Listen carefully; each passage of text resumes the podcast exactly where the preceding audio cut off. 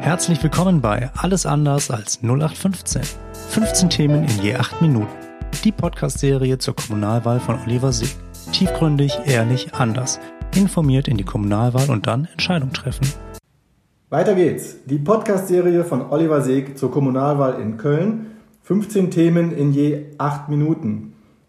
Alles andere als 0815 Du findest diesen Podcast hier gut oder die ganze Serie auch gut, dann gib uns doch gerne ein Feedback über die bekannten Social Media Kanäle möglich oder natürlich auch gerne an Freunde weiterleiten. Wir nutzen nicht Cambridge Analytics, wir äh, versuchen es auf die gute altmodische und auch legitime Art und Weise. Heute geht es um ein Thema, ich finde es faszinierend, diese Überschrift zu wählen, das politische System. Ui, das System. Hört sich groß an. Donald Trump hat so seinen Wahlkampf damals gewonnen. Ähm, Olli, um was geht es jetzt genau? Ja, wenn du mit politischen Systemen äh, anfängst, dann meinst du wahrscheinlich die äh, verschiedenen Ebenen, Bundes-, Landes- und Kommunalebene, vermute ich. Ja. Und ähm, Kommunalwahl, 13. September, hat ja erstmal nichts mit der Bundestagswahl und auch nichts mit der Landtagswahl zu tun, sondern mit der kleinsten unteren Ebene. Kommunalwahl bedeutet eben jetzt für Köln, dass die Kölnerinnen und Kölner ähm, wählen können auf Bezirksebene. Es gibt neun Bezirke in Köln. Ähm, in meinem Bereich ist es dann der Bezirk Ehrenfeld, wozu dann eben Vogelsang, äh, Westend, Bocklum Mengenich und Bickendorf gehört.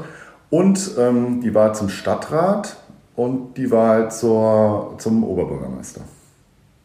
Okay, ich würde gerne ähm, ein bisschen mehr äh, ins Detail gehen, ähm, damit wir diese grobe globale Überschrift ein bisschen einordnen. Wie viele Menschen sitzen im Stadtrat? Dann auch vielleicht, äh, ich weiß es selber nicht, was verdient man als Stadtrat? Und jetzt bist du verbeamtet, nimmst du dieses Geld dann an? Gibt es da Aufwandsentschädigung? Erzähl mal was so zum Thema Stadtrat, Kommunalpolitik. Ja, ja mach ich gerne. Ähm, also der äh, Stadtrat besteht aus 90 äh, Mitgliedern. Die werden in 45 Wahlkreisen gewählt. Äh, wer die meisten Stimmen im Wahlkreis bekommt, ist direkt gewählt, also 45 direkt gewählte.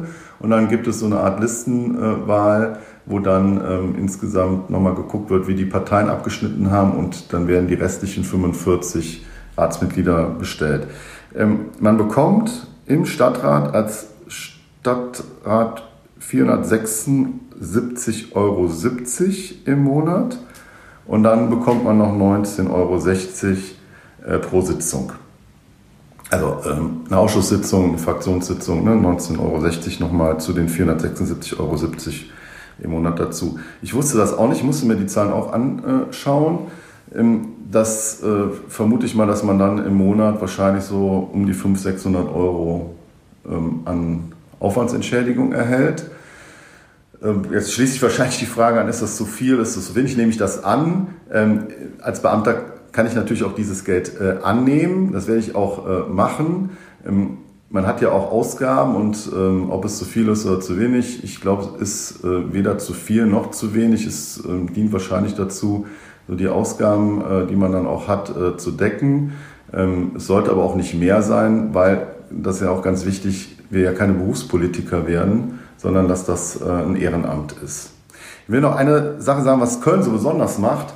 Ähm, es äh, gibt vier Millionen Städte in Deutschland und ähm, zwei davon, Hamburg und Berlin, sind, ähm, haben den Status von einem Bundesland. München ist eine Landeshauptstadt.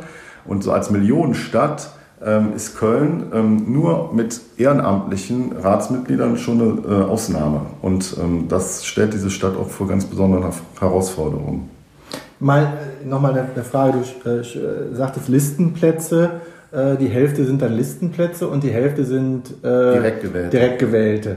Du hast keinen Listenplatz. Ich habe einen Listenplatz, aber der ist so weit hinten, dass es aus realistischen Gründen nicht funktioniert. Bedeutet, ähm, ich komme nur in den Stadtrat, wenn ich direkt gewählt werde. Damit musst du absolut die meisten Stimmen in deinem Wahlbezirk haben. Genau, genau. Also man, nee, relativ, Entschuldigung, also den Unterschied, ich muss einfach eine Stimme mehr bekommen äh, als der zweite oder die zweite. Mhm, okay. Wer die meisten Stimmen in einem Wahlkreis bekommt, der ist direkt gewähltes Ratsmitglied. Macht es dann nicht Sinn, die Bezirke oder Stadtteile in einem, auf den Listenplätzen ganz oben zu haben, wo die CDU vielleicht absolut stärker sein könnte? Oder ist das unlogisch jetzt?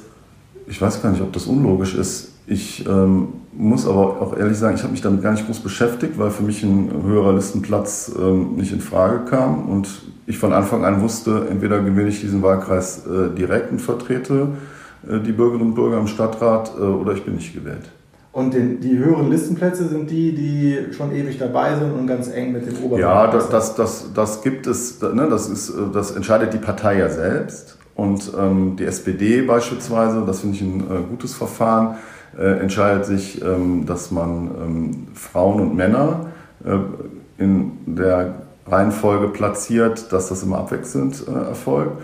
Ja, und dann natürlich, ähm, dass der Oberbürgermeister und der Fraktionsvorsitzende, die Parteivorsitzende aus meiner Sicht zu Recht die ersten Plätze belegt. Das ist so.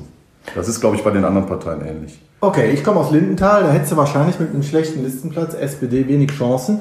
Wie sieht das in deinem Wahlbezirk aus? Ist das so eine Nummer, äh, ist das sowieso SPD? Muss man da gar nicht wählen gehen? Oder ja, in der jetzigen Zeit äh, muss man vorsichtig sein, ob die SPD überhaupt noch ähm, sichere Wahlkreise hat. Das ist ja im Moment keine einfache Zeit für jemand von der, für die SPD zu kandidieren. Aber das ist ein Wahlkreis, ähm, der in der letzten Zeit von der Monika äh, Schultes, eine ganz tolle Frau, die meine Vorgängerin äh, ist, ähm, gewonnen wurde. Und das ist natürlich auch mein Anspruch. Also der ist bis jetzt von der SPD ähm, gewonnen worden. Und ähm, da bin ich auch so selbstbewusst und sage, das ähm, möchte ich auch wieder hinbekommen. Und die hat jetzt aufgehört? Oder? Genau, genau. Ne? Monika hat sich entschieden, ähm, aufzuhören und ähm, also freiwillig aufzuhören. Und wir haben vor ungefähr zwei Jahren das erste Mal miteinander gesprochen und da hat sie ähm, sich Zeit genommen, eine Nachfolge zu suchen und ähm, da sind wir ins Gespräch gekommen. Ist aber, glaube ich, in der ersten Folge äh, schon unser Thema gewesen. Kommen wir auch genau zu einer der letzten Folgen, das war Sport. Und beim Thema Sport hattest du äh, äh, gesagt, eine ganzheitliche Betrachtung von zum Beispiel Schulverein und Privatsport ist wichtig. Es macht nicht nur Sinn, das aus einer ähm, Ebene zu betrachten. Was sind jetzt genau Kommunalwahlthemen? Wo ist die Abgrenzung zur, zur insbesondere Landes- oder sogar Bundespolitik? Und ist nicht hier genau das Problem, dass es eben keine ganzheitliche Betrachtung aus Bürgersicht gibt und dass es doch um Kompetenzgehabe geht? Nehmen wir mal das Thema Bildung. Also ja, du hast recht. Das ist ein, ein Problem, dass es nicht eindeutige Grenzen, dass es keine eindeutigen Grenzen gibt. Hm. Das Bildungsthema hast du besprochen, war ja auch Thema, also ähm, Lehrpläne vom Land und Ausstattung und Gebäude dann eben von der Kommune. Und so hast du das auch zum Beispiel im Verkehr. Ne? Welche Straße ist jetzt eine Landesstraße, welches ist eine Bundesstraße, welches ist eine kommunale Straße. Das sind Schwierigkeiten, die auch für die Bürgerinnen und Bürger wirklich schwer hinzubekommen ist. Jetzt gibt es noch die Besonderheit in Köln, ist das eine Zuständigkeit für die Bezirke ist das ein, oder für den Stadtrat, auch da gibt es so kleine äh, Kabeleien. Da bin ich echt froh, mit der Dunja Engelke und dem äh, Walter Leitzen zwei Kollegen zu haben, die für die Bezirksebene arbeiten, wo man sich da sehr, sehr eng absprechen kann. Okay, ähm, jetzt hätte ich eine Frage erstmal an die Hörer. Wer weiß eigentlich, wie der SPD-Oberbürgermeisterkandidat heißt? Ähm, ja, ich lasse Sie mal gerade mit dem Gedanken alleine. Olli, sag ihn mal, damit wir den Namen einmal hier benennen. Andreas Kositzki, toller Typ. Wir wollen auch noch mit ihm zusammen einen Podcast machen, den ich schon länger kenne. Und echt froh, dass er als Oberbürgermeister kandidiert und freue mich schon aufs Gespräch. Gut, dann sind wir jetzt äh, bei 8 Minuten 50. Perfekt. Äh, mit meinem äh, Intro-Geplänkel abgezogen. Haut das genau hin. 0815. 15 Themen in je 8 Minuten. Bis zum nächsten Mal. Das war's. Alles andere als 0815. Der Podcast von Oliver Seeg. Am 13. September ist Kommunalwahl. Informiert sein, Entscheidung treffen, alle Folgen und weitere Informationen und der Bitte um Feedback sowie deiner Fragewünsche unter www.oliver-seeg.de.